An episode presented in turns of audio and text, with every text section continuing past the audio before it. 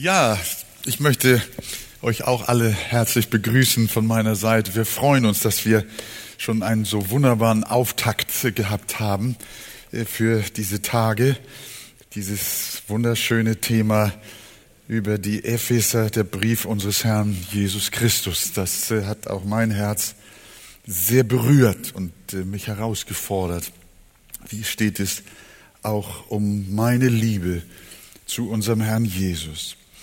Äh, wie Christian vorhin gesagt hat, wollen wir deutschen Redner bei diesem angekündigten Thema äh, der Christ und seine Beziehungen äh, bleiben. Wir werden das nun natürlich nicht so erschöpfend in drei Einheiten behandeln können, wie das ursprünglich vorgesehen war, mit Hilfe unseres ausländischen Gastes. Aber wir tun unser Bestes und der Herr so hoffen wir, wird es gebrauchen zu seiner Ehre. Äh, ich habe diesen Vortrag äh, überschrieben mit den Worten, die Beziehung zu Gott prägt unsere Beziehung zu Menschen. Und dazu lesen wir einen Text aus Johannes, Kapitel 1, 1. Johannes 1, Vers 7. Vielleicht nehmen wir ruhig Vers 5 bis 7. 1. Johannes 1, Vers 5 bis 7. Und das ist die Botschaft, die wir von ihm gehört haben und euch verkündigen, dass Gott Licht ist und in ihm gar keine Finsternis ist. Wenn wir sagen, dass wir Gemeinschaft mit ihm haben und doch in der Finsternis wandeln, so lügen wir und tun nicht die Wahrheit. Wenn wir aber im Licht wandeln, wie er im Licht ist, so haben wir Gemeinschaft miteinander. Und das Blut Jesu Christi, seines Sohnes, reinigt uns von aller Sünde. Das Wort Beziehung äh, kennt die Bibel so nicht, aber sie kennt das Wort Gemeinschaft. Äh, Beziehungen kann man auf verschiedenen Ebenen haben. Ich habe sogar eine Beziehung zu äh, unserem Bundespräsidenten übers Fernsehen. Aber ich habe eine andere Beziehung zu meiner Frau. Aber die Beziehung, die intensiver ist, die können wir auch gerne Gemeinschaft nennen. Wir kommen gleich noch drauf. Dieser Vers 7 sagt, wenn wir im Licht wandeln, wie er im Licht ist, also der Herr, so haben wir miteinander Gemeinschaft. Beziehungspflege zu Menschen beginnt mit der Beziehungspflege zu Gott. Wir haben eigentlich davon schon etwas gehört. Meine Liebe zu Menschen hat etwas damit zu tun, wie meine Liebe zu Gott ist. Meine Liebe zu Menschen wird geprägt von meiner Liebe zu Gott. Und das kann man auch auf die Frage unseres Verhältnisses im Allgemeinen zu den Menschen sagen. Beziehungspflege zu Menschen beginnt mit der Beziehungspflege zu Gott. Unsere persönliche Beziehung zu Gott formt in rechter Weise unsere Beziehungen zu Menschen. Wir haben rechte Gemeinschaft untereinander, egal wo, in der Familie, in der Verwandtschaft, in der Gemeinde, auch in unserer Beziehung zu nichtgläubigen Menschen. Wenn wir im Licht wandeln, sagt Johannes. Denn er, der Herr, ist das Licht. In Vers 5 äh, haben wir ja gehört, Gott ist Licht und in ihm ist keine Finsternis. Wer also mit Gott wandeln will, mit ihm Gemeinschaft haben will, der muss das Licht lieben. Die Reinheit, Heiligkeit, Klarheit und Wahrheit. Und darum hat der Herr ja auch gesagt, ich bin das Licht der Welt. Wer mir nachfolgt, der wird nicht in der Finsternis wandeln. Das heißt noch einmal auch hier wieder, Beziehungspflege zu Menschen beginnt mit der Beziehungspflege zu Gott. Möchtest du ein besseres Verhältnis zu deiner Frau? Gehen wir mal von, davon aus, dass deine Ehe kompliziert ist, hoffentlich nicht zerrüttet. Und du möchtest ein besseres Verhältnis zu deinem Ehepartner, dann sagt der Eheberater, der von der Psychologie her kommt. Du musst an deiner Ehe arbeiten, du musst äh, Konfliktvermeidung einüben und Konfliktlösung einüben, du musst Verhaltensweisen einüben. Also zur Aufbesserung der Beziehung gibt der Mensch den Ratschlag, arbeite an dieser horizontalen Beziehung und das alles.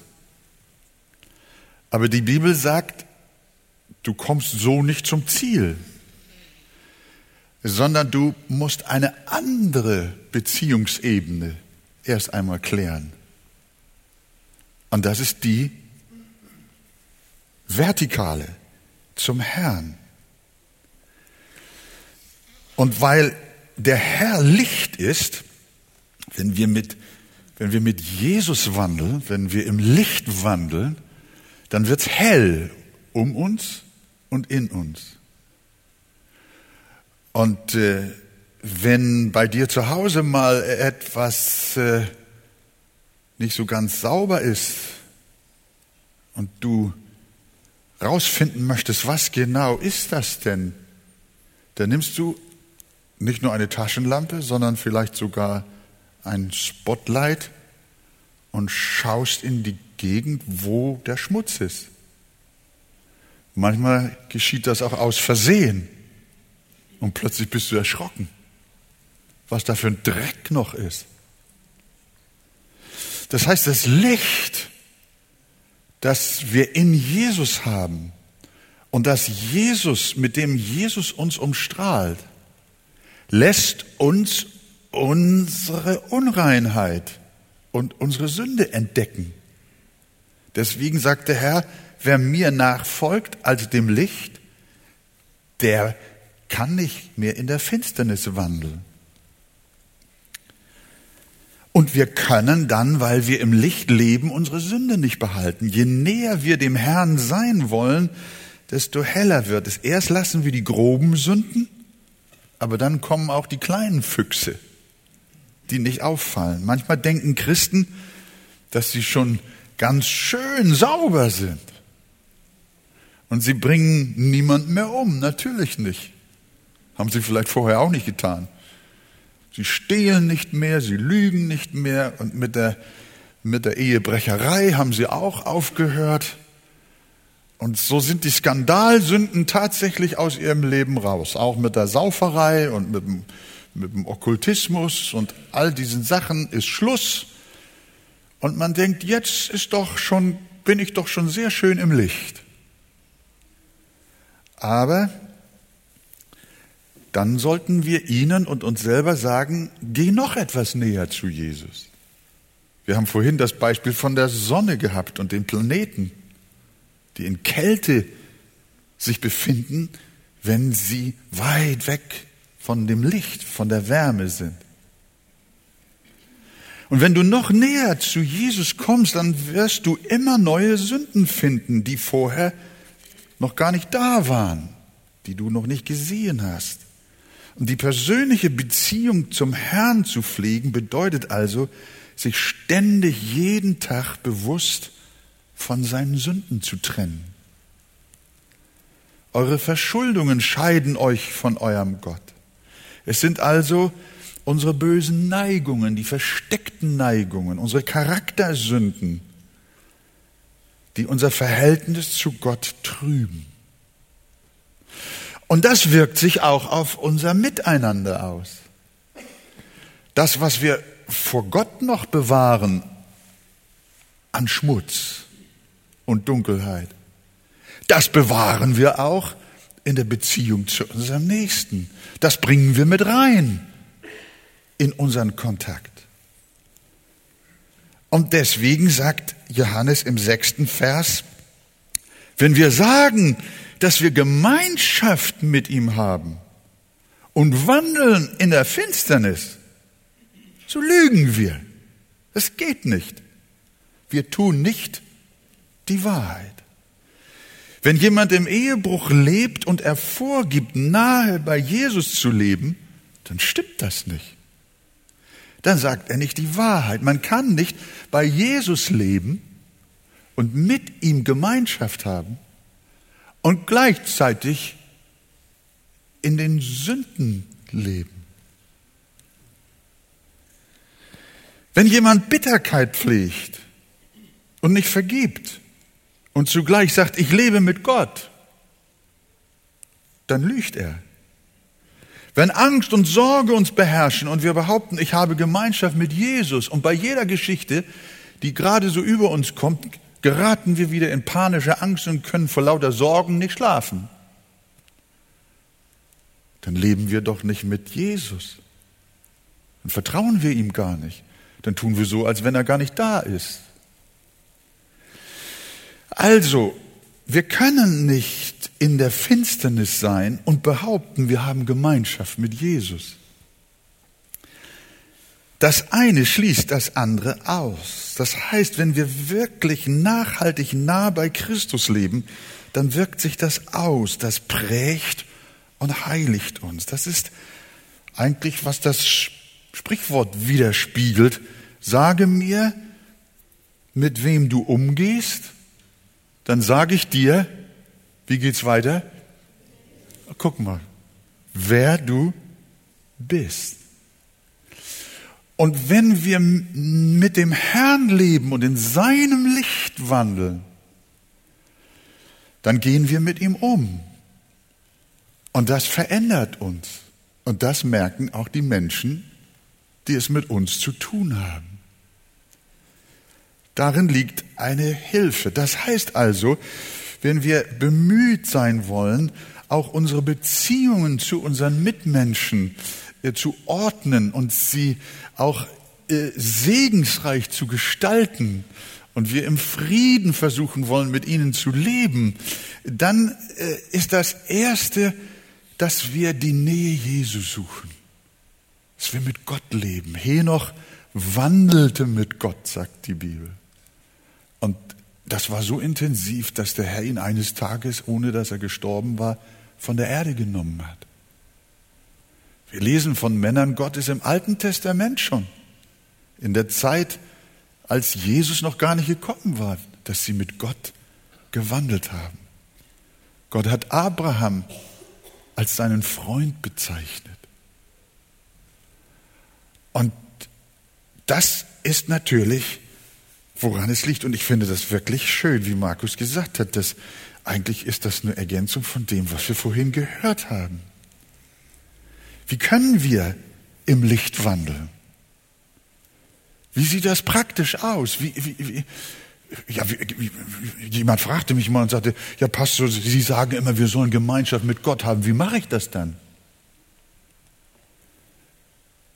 Das ist etwas, was wir als Gotteskinder dringend wissen. Einmal natürlich das Wort Gottes. Welche Rolle spielt die Bibel in deinem Leben? Wie stark beeinflusst die Schrift dein Denken? Und natürlich auch das Gebet.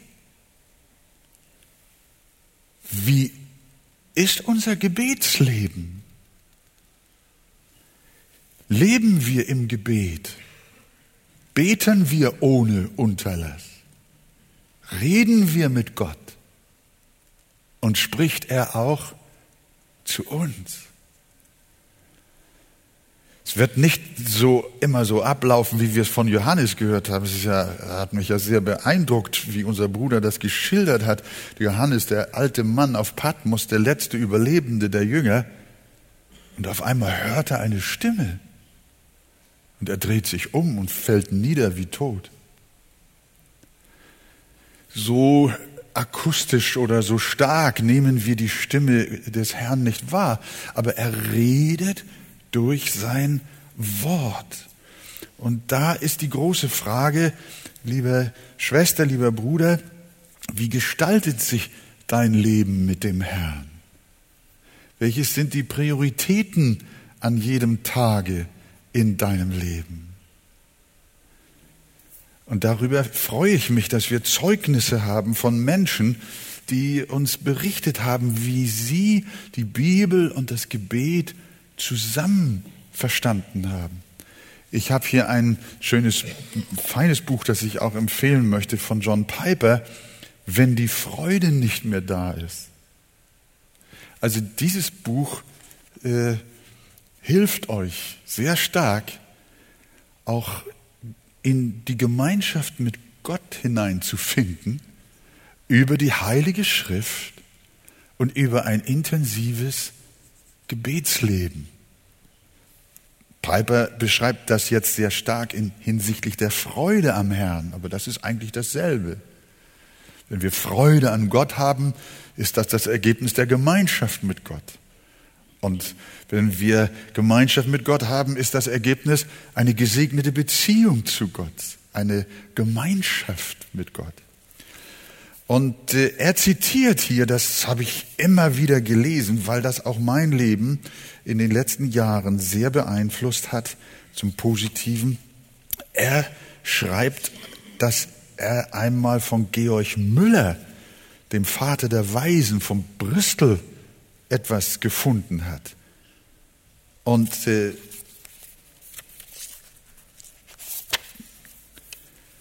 Er zitiert den Georg Müller wie folgt.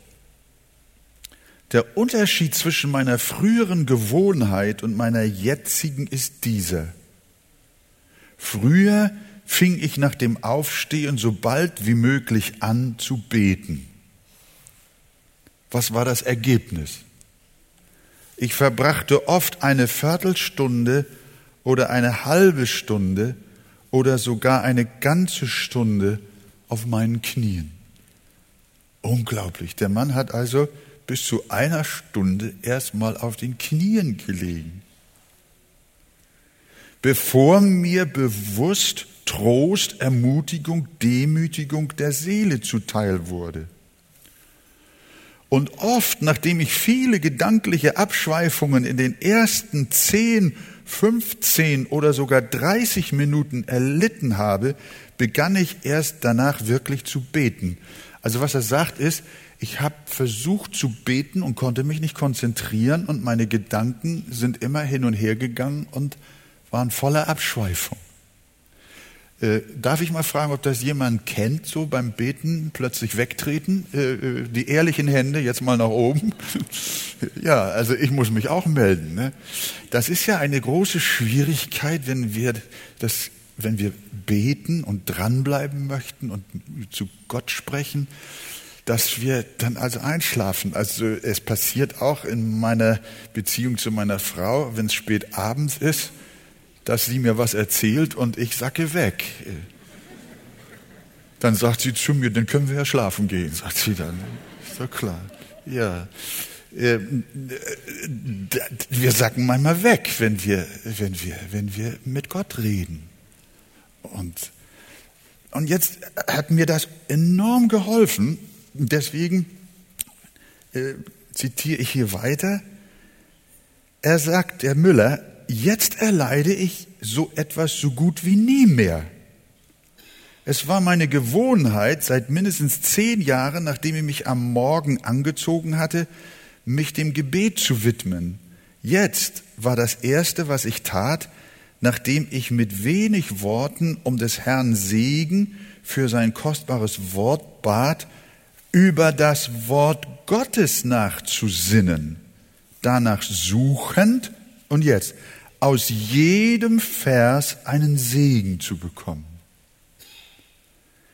Als Resultat sah ich ausnahmslos, dass meine Seele nach wenigen Minuten schon zum Bekenntnis meiner Sünde geführt wurde oder zur Danksagung oder zur Fürbitte oder zum Flehen, so dass, obwohl ich mich nicht dem Gebet als solchem, sondern dem Nachsinnen widmete, dies fast sofort mehr oder weniger in Gebet umgewandelt wurde.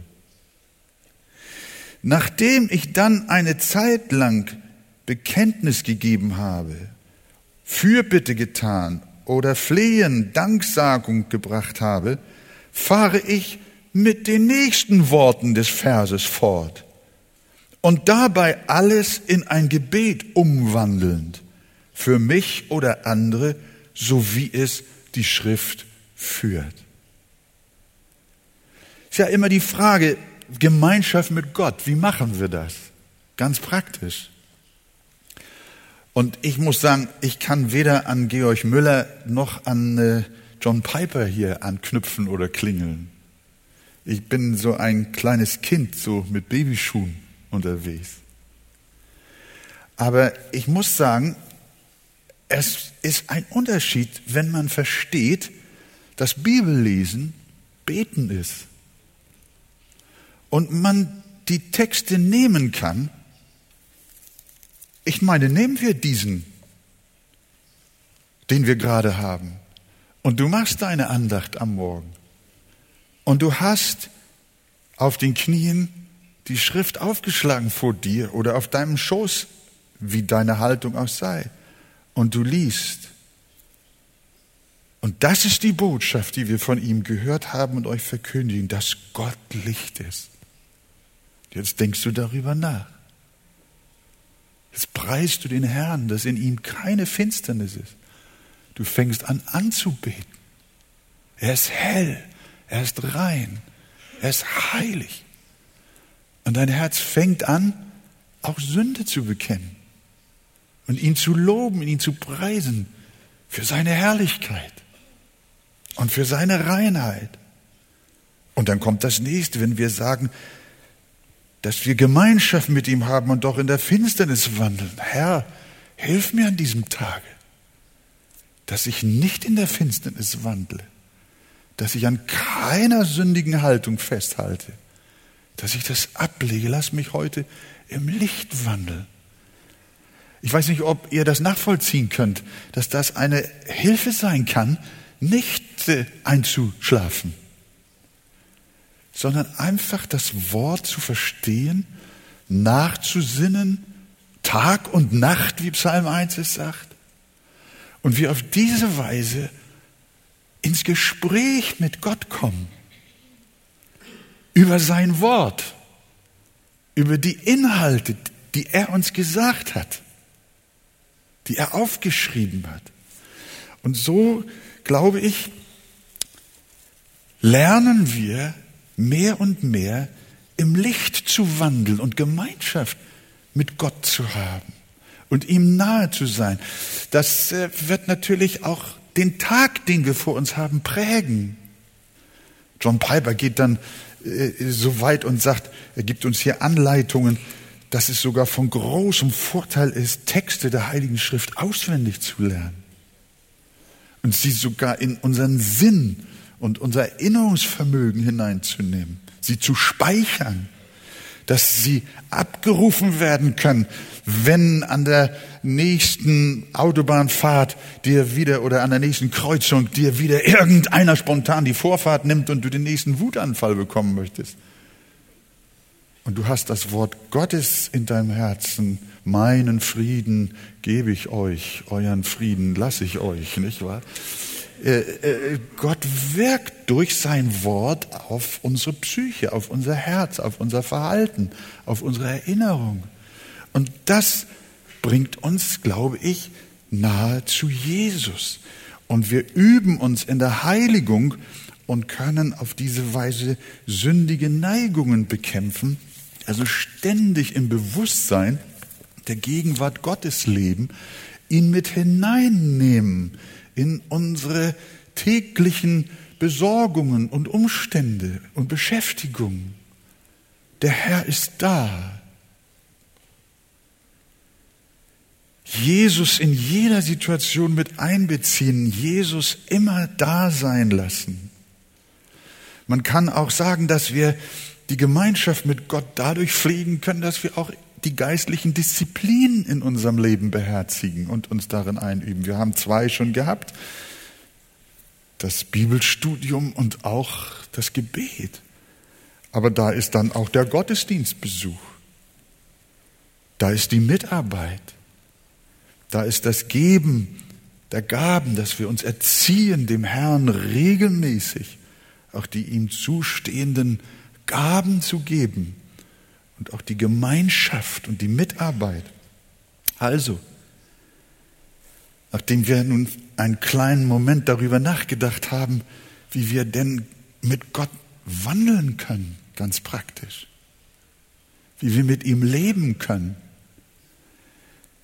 erinnern wir uns an unseren Text. Johannes sagt, dass wir durch den persönlichen Wandel im Licht durch die persönliche Gemeinschaft mit Gott so verändert werden, dass wir gemeinschaftsfähig werden oder beziehungsfähig mit anderen. Denn wir haben ja gehört, wenn wir im Licht wandeln, wie er im Licht ist, so haben wir Gemeinschaft miteinander. Das heißt, das Licht, in dem wir leben, macht uns schön, macht uns hell, macht uns angenehm, dass sich das auf unsere Beziehungen zum Nächsten auswirkt. Das Licht macht uns authentisch, macht uns glaubwürdig, durchschaubar, berechenbar. Und Menschen, angefangen in der Familie bis zur Arbeitswelt oder sonst wohin, Menschen nehmen das wahr. Wir kommen vom Angesicht Gottes. Nicht unser Gesicht glänzt wie Mose, als er vom Berge kam, aber unsere ganze Haltung ist hell. Und das empfinden Menschen ganz schnell heraus, dass das sehr angenehm ist, eine große Hilfe ist. Unsere Gemeinschaft, bleiben wir mal auch besonders bei unseren Beziehungen innerhalb der, unserer Glaubensgeschwister. Die Gemeinschaft mit den Glaubensgeschwistern wird segensreicher. Das griechische Wort, das die Bibel für Gemeinschaft benutzt und was auch Johannes hier in unserem Text benutzt, ist Koinonia. Was insbesondere innige Beziehung meint, brüderliche Gemeinschaft oder auch gemeinsame Teilhabe an Christus. Und dem Glauben an ihn. Damit wird etwas Wesentliches ausgesagt, nämlich dass Gemeinschaft unter Christen nicht einfach geselliges Beisammensein ist. Gemeinschaft besteht nicht einfach in einem Treffen zum Grillen, Schachspielen und bei der Weltmeisterschaft Fußball gucken oder Urlaubserlebnisse austauschen. Solche Art von christlichen, in Anführungsstrichen, Treffen haben auch Weltmenschen. Die verstehen es, miteinander gut zu kommunizieren und Freude zu haben, Spaß zu haben, eine gute Zeit miteinander zu haben und sich miteinander zu ergötzen, sich zu erquicken, miteinander zu lachen. Äh, das kennt die Welt. Und wenn Christen wenig von Jesus erfüllt sind, wenn sie kaum im Licht wandeln, dann bleibt es auch unter Christen, was ihre Gemeinschaft angeht, sehr oberflächlich. Dann bestimmen Hobbys, Spiel, Sport, Autos, Mode, Ernährung oder Politik das Gespräch. Aber wenn Gottes Kinder, denen persönliche Gemeinschaft mit dem Herrn über alles geht, miteinander reden, dann ändern sich auch ihre Gesprächsinhalte. Verstehen wir? Wenn zwei Gotteskinder miteinander eine Zeit zusammen verbringen, egal, das muss gar kein Gottesdienst sein und kein Hauskreis und kein, kein Gebetstreffen, sondern einfach so, die gehen, fahren, machen vielleicht eine Autotour zusammen. Und jeder von ihnen, jedem von ihnen ist die Beziehung zu Jesus das Höchste und das Schönste und das Seligmachendste in ihrem Leben. Wovon werden sie reden? Über Jesus. Sie werden über die Bibel reden. Sie werden einander erzählen, was Gott ihnen in der Heiligen Schrift in der letzten Zeit groß gemacht hat.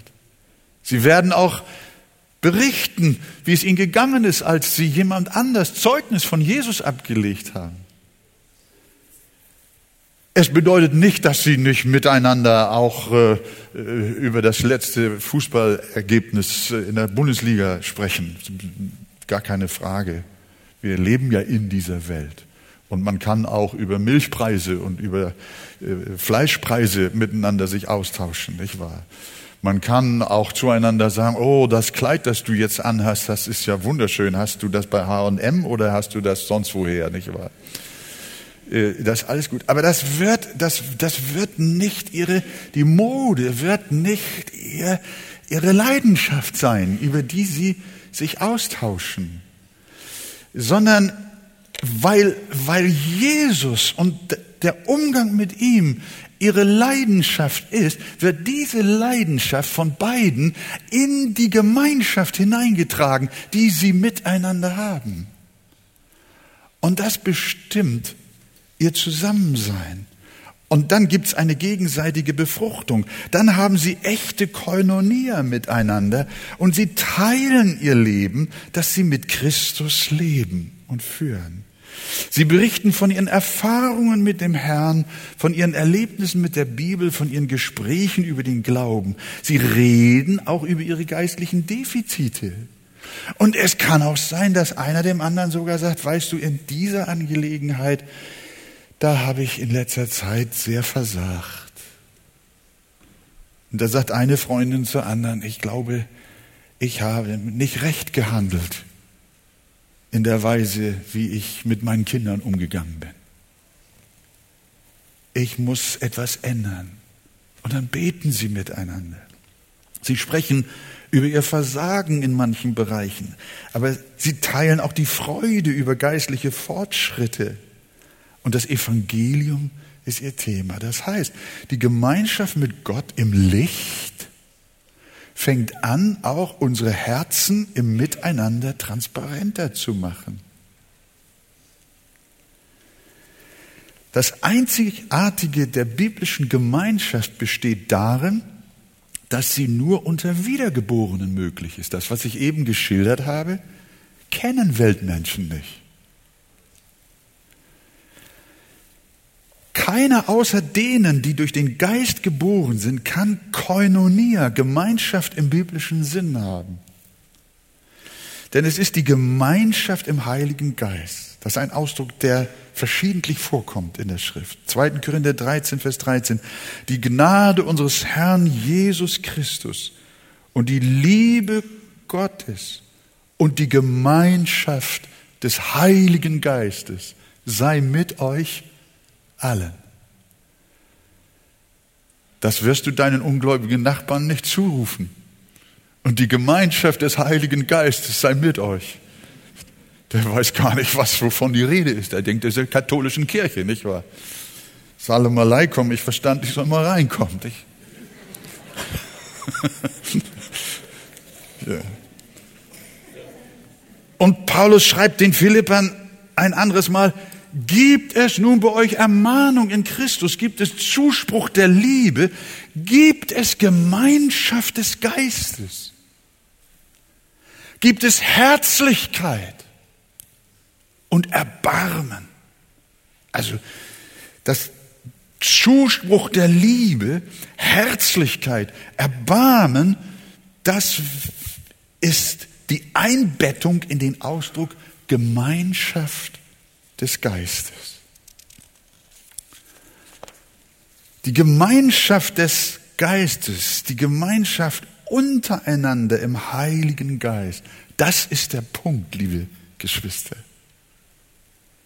Das ist der Punkt, weshalb wir von der ersten Gemeinde lesen, sie blieben aber beständig in der Lehre der Apostel und in der Gemeinschaft und im Brotbrechen. Sie blieben in der Gemeinschaft, in der Herzlichkeit, in der Gemeinschaft des Heiligen Geistes, im Evangelium, in der Liebe zu Christus. Sich verlieben, heiraten, Kinder zeugen, Sport treiben, verreisen, das sind Möglichkeiten, die der gesamten Menschheit offen stehen. Aber nur Christen können Gemeinschaft im Heiligen Geist erleben.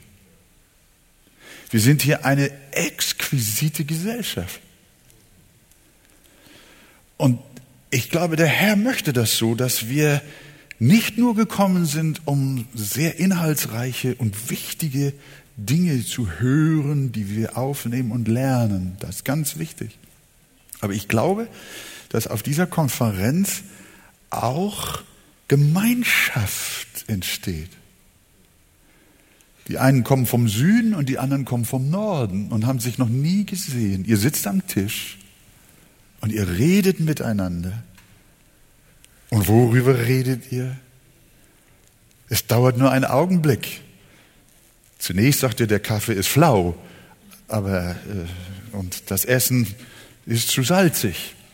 Nein, das werdet ihr nicht tun. Das behaltet ihr für euch.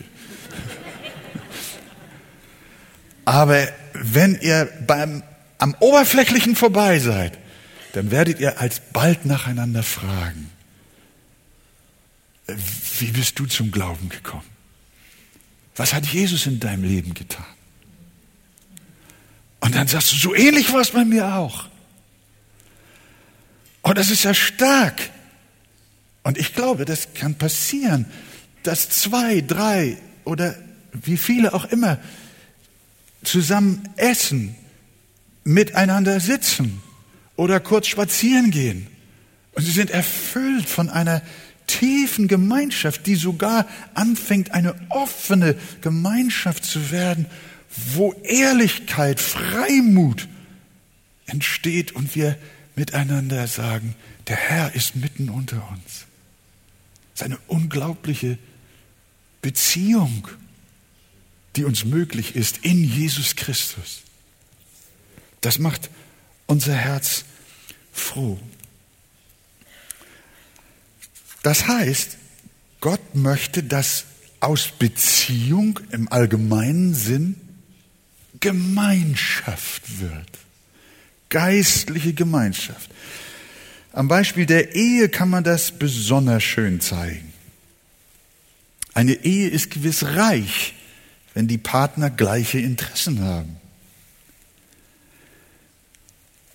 Wenn sie gern Musik hören, gern miteinander wandern oder gemeinsam kochen, wenn sie sich gern über gesellschaftliche Themen unterhalten und vielleicht sogar Kunstliebhaber sind und wenn sie auch hinsichtlich der Kindererziehung auch gleiche Überzeugungen haben, das macht die Sache sehr einfach und sehr leicht. Das ist besser, als wenn sie nichts gemeinsam hätten und nur divergieren. Aber wenn eine christliche Ehe nicht mehr als das zusammenhält, nehmen wir auch noch gerne die Sexualität dazu. Wenn eine christliche Ehe nicht mehr als das zusammenhält, ist das zu wenig. Es fehlt in der Ehe die Koinonia die Gemeinschaft im Heiligen Geist. Ich habe im Laufe der Jahre so manches Krisengespräch gehabt mit christlichen Eheleuten. Und ich habe, wenn sie mir kurz ihre Nöte erzählt haben, gar nicht viel weiter wissen wollen.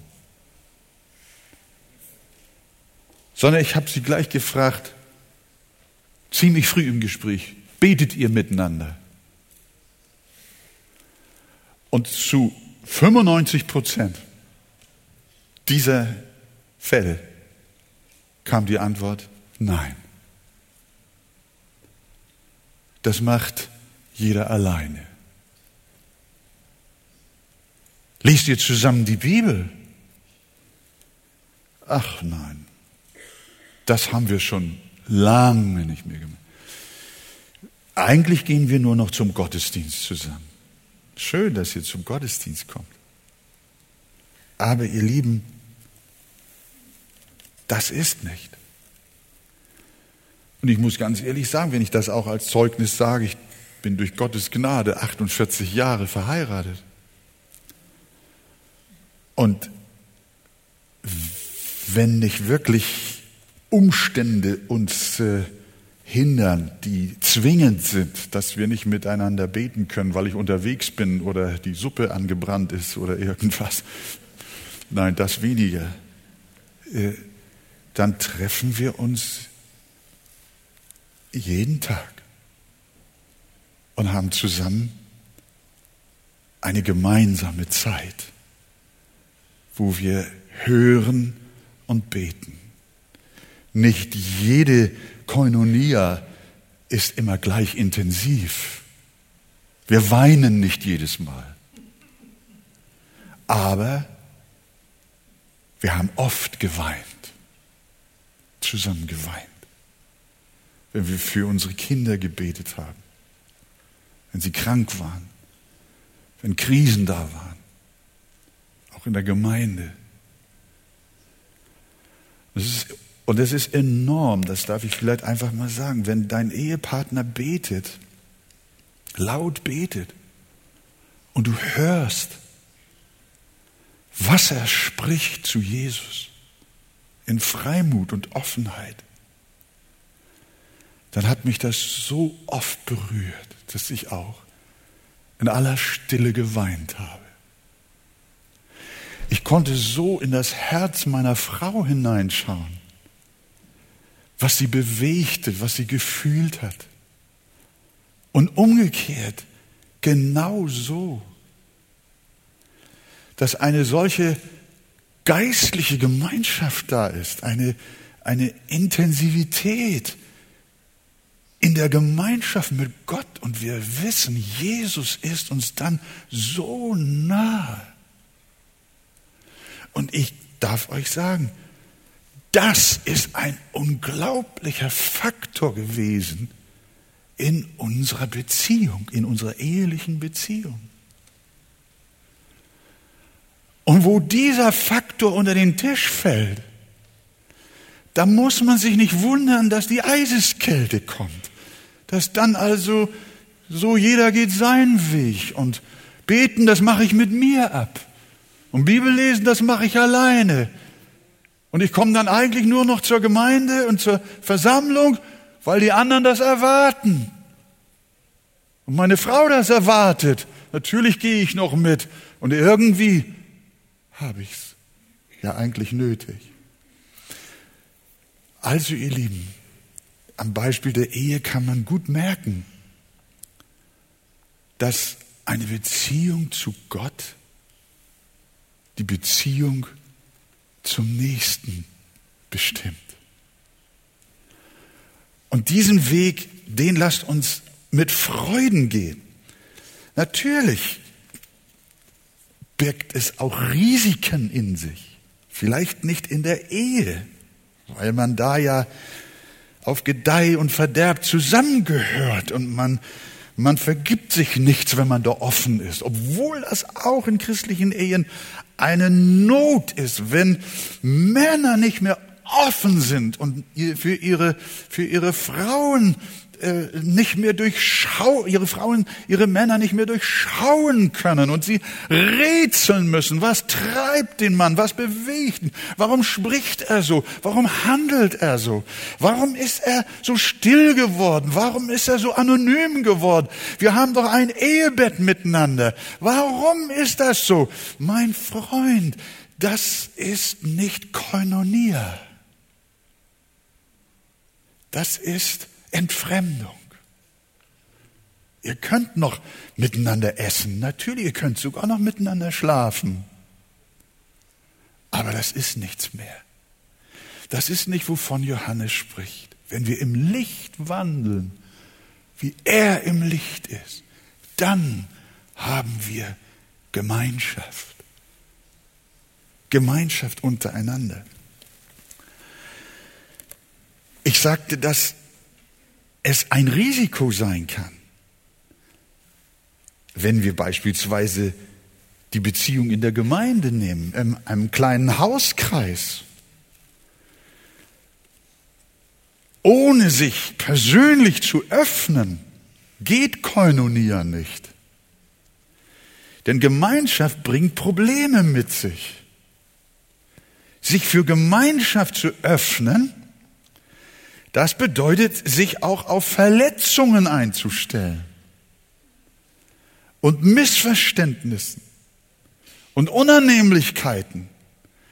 Denn auch die geistlichsten Beziehungen gehen nicht ohne Sünde ab. Das ist in der Ehe so und allemal in allen anderen Beziehungen.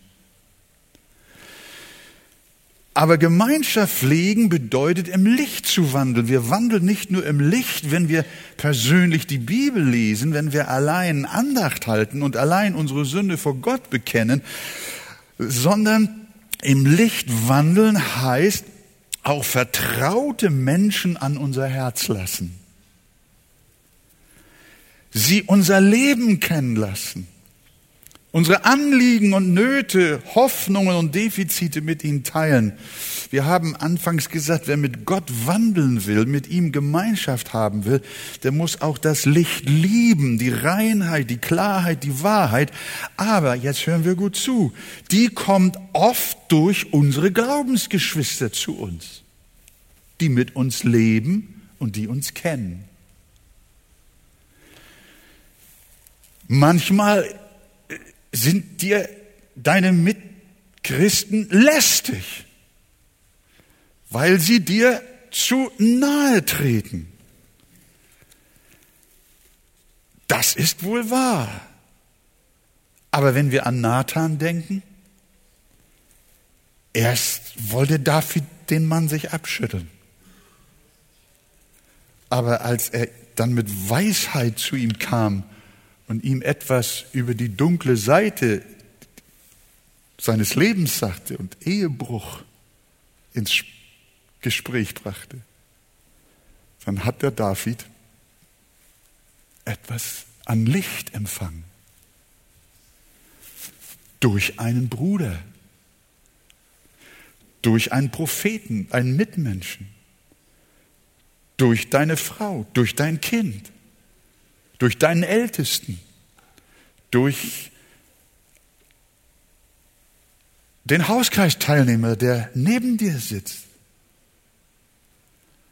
Wir wissen, dass Salomo, jedenfalls berichtet uns die Bibel das nicht, dass Salomo einen solchen Nathan nicht gehabt hat. Schade. Und wir wissen, in welche Abgrundtiefen dieser Mann gerutscht ist. Da war niemand, der ihn bremste. Da war niemand, der Licht in sein Leben brachte. Während David zurechtkam. Deshalb ist die Frage an uns, wollen wir im Licht wandeln? Wollen wir im Licht wandeln? Dann ist es ganz wichtig, dass wir auch verstehen, dass Gott durch unsere christlichen Mitmenschen Licht in unser Leben bringen will. Und dass wir durch sie lernen, und Gott gebraucht die Menschen. Wir brauchen nicht nur die private und persönliche Gemeinschaft mit Gott, wir brauchen nicht nur das persönliche Bibelstudium und das persönliche Gebetsleben, davon haben wir gesprochen, sondern wir brauchen auch die Gemeinschaft. Der Heilige Geist wählt häufig andere Menschen als Instrument, um seine Wahrheit unseren Ohren und Herzen nahezubringen. Und deshalb lasst uns mit Freuden dieses Risiko eingehen. Denn das formt uns. Heiligung, hat jemand gesagt, ist ein Gemeinschaftsprojekt. Du wirst Heiligung nicht wirklich erleben, es sei denn in der Gemeinschaft. Und ich habe hier 30 Bibelstellen, die ich euch jetzt nicht alle vortragen will. Aber sie allein zeigen uns, wie stark die Gemeinschaft und das Miteinander in der Bibel auch ausgesprochen wird. Ich sage euch nicht die Bibelstellen. Wenn jemand es haben will, kann er das ja sich kopieren lassen.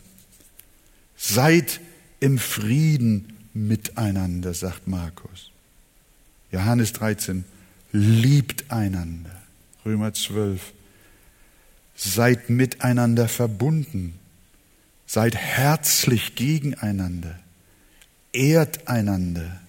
Freut euch miteinander. Weint miteinander. Seid eines Sinnes untereinander.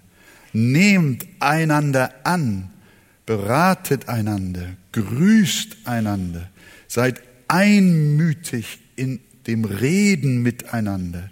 Wartet aufeinander. Sorgt füreinander. Dient einander. Tragt einander die Last. Seid freundlich zueinander vergebt einander, ordnet euch einander unter, ertragt einander, lehrt und ermahnt einander, ermutigt einander, erbaut einander. Ich bin schon bei 23. Spornt einander an, Seid gegeneinander gastfreundlich, dient einander mit der Gnadengabe, die ihr empfangen hat, seid demütig im Umgang miteinander, bekennt einander eure Sünden, betet füreinander, habt Gemeinschaft miteinander. Ist enorm. Das ist der Weg, aus dem heraus Beziehungen entstehen.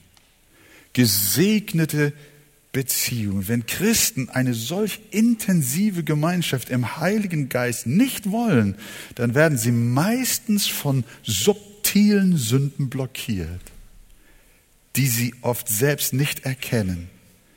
Wenn Menschen sich einer solchen Gemeinschaft entziehen, die sehr stark, hier in der Arche haben wir äh, mit Gottes Hilfe, arbeiten wir daran, immer mehr Hauskreise auch zu installieren.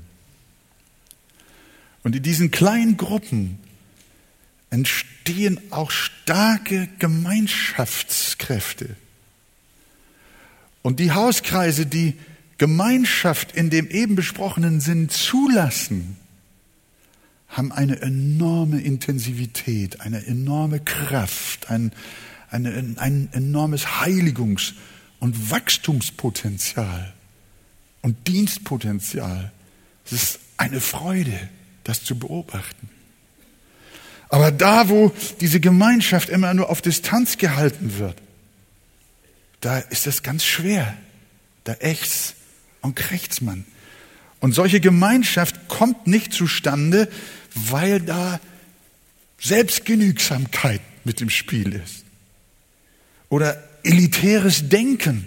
So nach dem Motto, ich brauche die Niederung solcher Gemeinschaft nicht. Ich bin schon viel weiter als die merken wir, dass da Stolz im Herzen mitschwingt. Manchmal entziehen sich Christen auch solcher Gemeinschaft, weil Bitterkeit in ihrem Herzen ist. Sie Sünden nicht vergeben können, Eifersucht oder auch dieser berühmte Klatsch, der leider auch in der Gemeinde da ist, der Gemeinschaft kaputt macht und zerstört. Und mit einer solchen Haltung kann ein Christ nicht wachsen, sondern er wird sehen, dass er oft auch Schwierigkeiten hat, mit Menschen außerhalb der Gemeinde zurechtzukommen. Ein introvertiertes Christenleben belastet oft auch die Beziehung nach außen. Das kann ich jetzt nur noch kurz ansprechen. Wenn wir in der Gemeinde reserviert leben und in ihrer Gemeinschaft nicht Heilung finden, dann wirkt sich das oft auch auf unsere Außenbeziehungen aus. Die Gesellschaft erlebt unser Christsein dann nicht natürlich, sondern entstellt. Das heißt, unser Leben mit Gott, das wir persönlich und in der Gemeinde leben, prägt auch unsere Beziehung zu Menschen im Allgemeinen, aber im Besonderen zu den Glaubensgeschwistern. Diese Beziehung haben wir auch in anderen Schriftworten zum Schluss. Du sollst den Herrn, deinen Gott, lieben, von ganzem Herzen, von ganzer Seele, von allen Kräften und deinen Nächsten wie dich selbst. Hier haben wir es wieder, was wir schon den ganzen Nachmittag hatten. Liebe Gott und dann liebst du auch deinen Nächsten. Oder auch beim Abendmahl. Der gesegnete Kelch, den wir segnen, ist der nicht die Gemeinschaft des Blutes Christi? Die Gemeinschaft in Jesus? Das Brot, das wir brechen, ist das nicht die Gemeinschaft des Leibes? Wenn wir Abendmahl feiern, wird das wunderschön dargestellt. Im Abendmahl, im Blut Jesu ist die Gemeinschaft mit ihm. Das Blut, das aus seinem Herzen floss. Und wenn dann das Brot kommt, dann ist es die Gemeinschaft des Leibes. Und wir sind ein Leib in ihm als seine Glieder. Und Vers 3 unseres Textes noch einmal, was wir gesehen, schreibt Johannes, und gehört haben. Das verkündigen wir auch euch, damit auch ihr mit uns Gemeinschaft habt. Und unsere Gemeinschaft ist mit dem Vater und mit seinem Sohn. Was sagt Johannes? Unsere Gemeinschaft ist mit dem Vater und dem Sohn. Kommt ihr auch in diese Gemeinschaft? mit dem Vater und dem Sohn. Und dann haben wir miteinander Gemeinschaft. Ein enorm starkes Wort. Die Gemeinschaft des Johannes und der ersten Apostel war Gemeinschaft mit dem Vater und mit dem Sohn. Und auf dieser Ebene dürfen auch wir Gemeinschaft mit ihnen haben. Der Herr schenke uns in diesen Tagen diese herrliche Gemeinschaft mit Gott und seinem Sohn im Heiligen Geist und untereinander und darüber hinaus, wo überall ihr zu Hause seid, in euren Familien, in euren Gemeinden, in euren Kreisen. Der Herr schenke euch geheilte Beziehungen durch eine gesegnete Beziehung mit Jesus. Amen.